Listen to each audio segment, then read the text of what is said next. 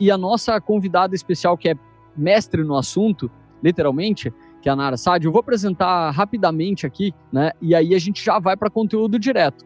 Então a Nara, ela é mestre em comportamento organizacional e no programa de pós-graduação em psicologia social do trabalho e das organizações, PSTO.